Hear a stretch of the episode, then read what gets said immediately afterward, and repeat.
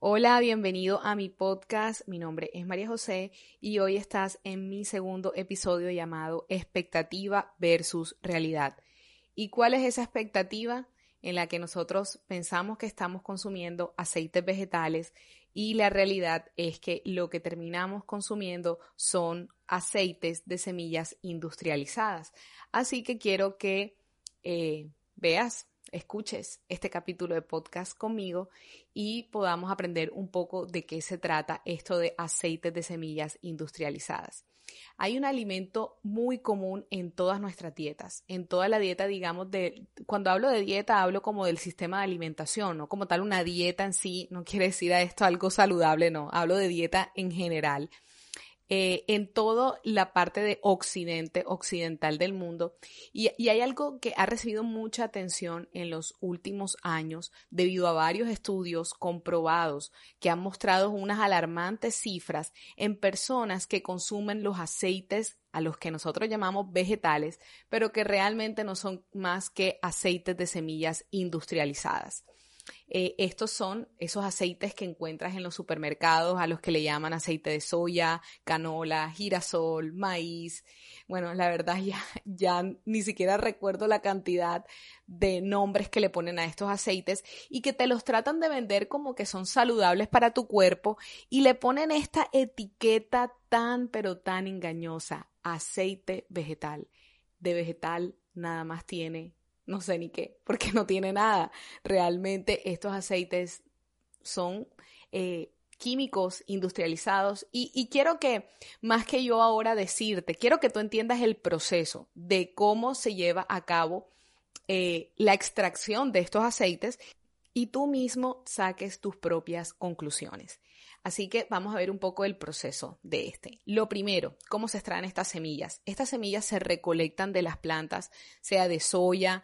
La verdad, la verdad, la verdad, yo no sé de dónde sacan la semilla del girasol. Yo nunca he visto, bueno, creo que sí hay unas semillas de girasol, no sé, pero no sé. O sea, cada vez que yo analizo más digo, ¿qué le van a sacar a eso? En fin, eh, tampoco sé cómo sacan la semilla de canola. Si alguien de aquí sabe, me puede escribir, me lo puede decir, no hay ningún problema.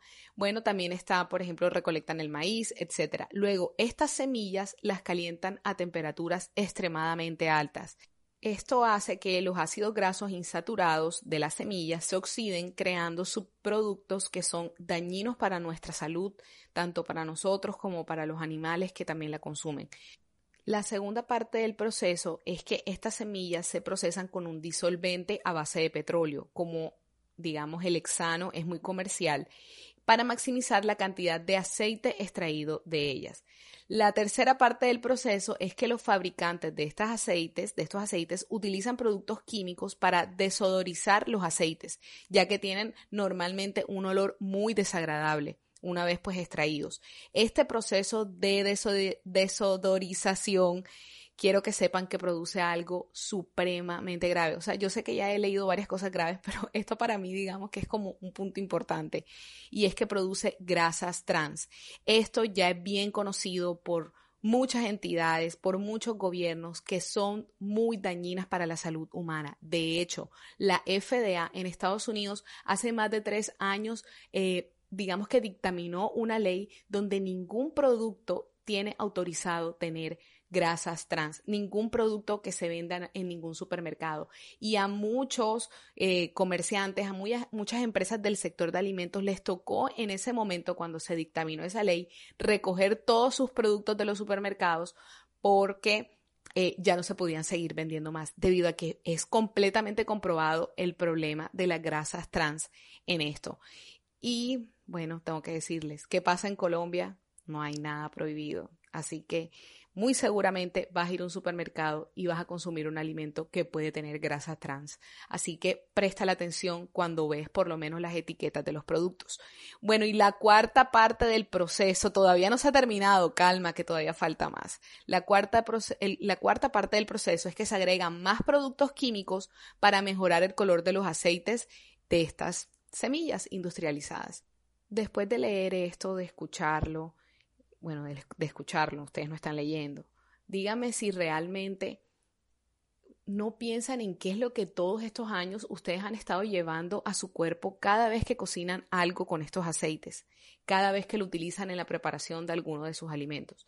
Y bueno, quiero entrar otra vez en un poco de detalle, eh, hasta un poco más médico acerca de esto.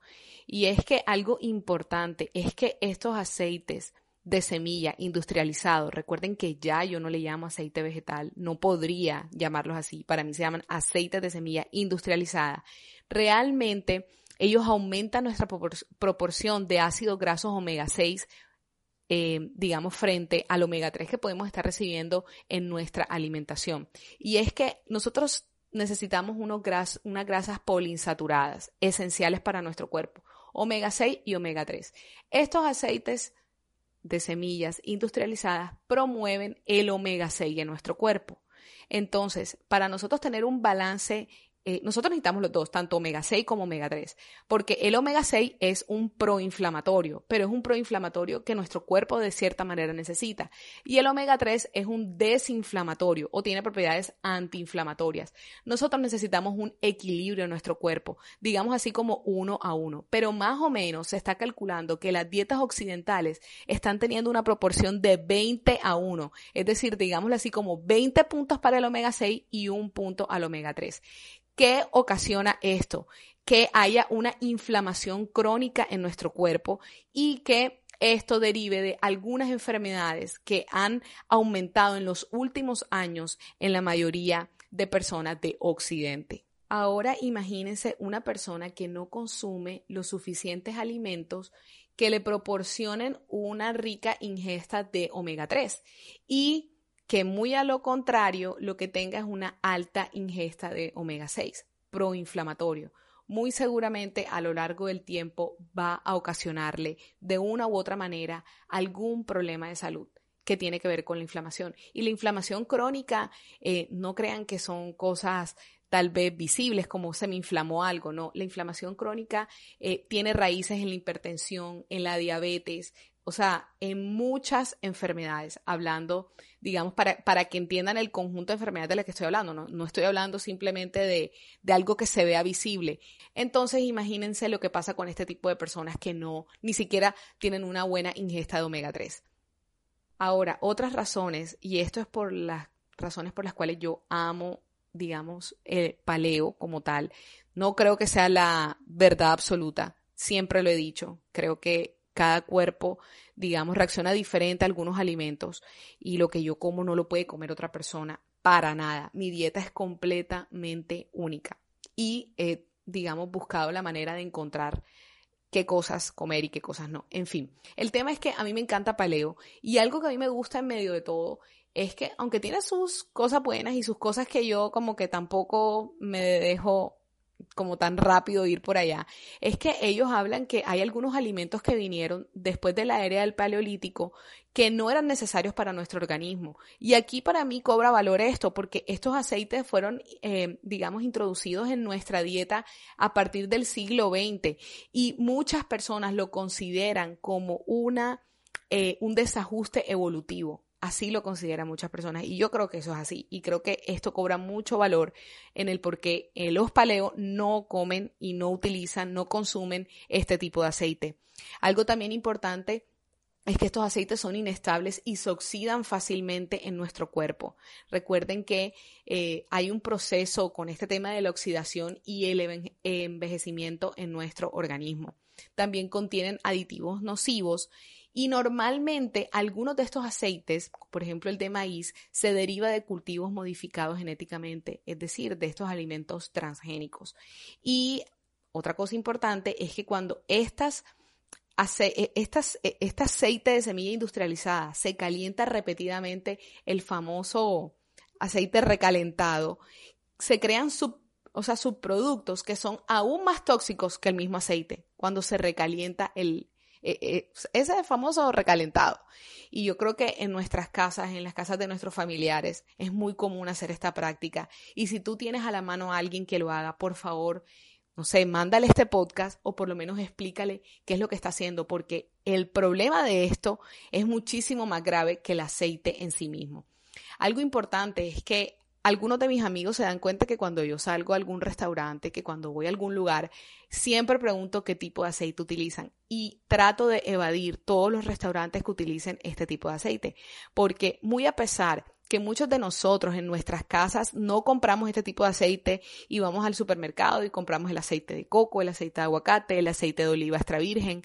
Cuando vamos a los restaurantes, sí terminamos comiendo este tipo de aceite, sí terminamos consumiéndolo porque esto, porque algunos de estos restaurantes no tienen la manera de poder, eh, no sé, pagar tal vez o no tienen la costumbre o no le ven la importancia más bien también y simplemente utilizan cualquier tipo de aceite. Y peor, muchos de ellos utilizan, por ejemplo, el famoso aceite Vivi, que eso ni siquiera sé de qué está hecho. O sea, utilizan muchos aceites. Bueno, si me ve aceite Vivi, no se preocupen, yo tampoco quiero decir que no los pueda patrocinar, no me vayan a demandar, nada de eso, pero eh, simplemente que me expliquen de dónde viene ese aceite, mejor dicho. El tema es que muchos de esos restaurantes utilizan estos aceites que ni siquiera nosotros sabemos cuáles son, ni siquiera sabemos qué es lo que utilizan allí. Y, por ejemplo, en mi ciudad, yo más o menos tengo medido que hay tres restaurantes que utilizan aceite de oliva. A veces también lo que trato es de ir a lugares donde no me cocinen con aceite los alimentos y les digo, por favor, no le eches nada de aceite porque no confío, porque me cuido demasiado en mi casa como para ir a un restaurante a terminar comiendo y terminar introduciendo esto a mi cuerpo. Lo peor es que en muchos de esos restaurantes para poder ahorrarse dinero recalientan el aceite. Es decir, lo que tú no haces en tu casa, en el restaurante lo hacen por ti. Así que yo estoy muy pendiente, eh, sí estoy pendiente de eso y lo seguiré haciendo porque eh, uno de las, de, digamos, de las eh, de las metas que tengo para mi cuerpo a largo plazo es tener una dieta completamente desinflamatoria. Así que bueno, los dejo. Creo que les quedo debiendo qué tipo de aceite sí eh, debemos usar en nuestra cocina, pero les di un adelanto, les hablé del de coco, del de extra virgen, del de aguacate, pero en otra ocasión se lo voy a ampliar un poco más. Me encantó estar con ustedes y bye bye.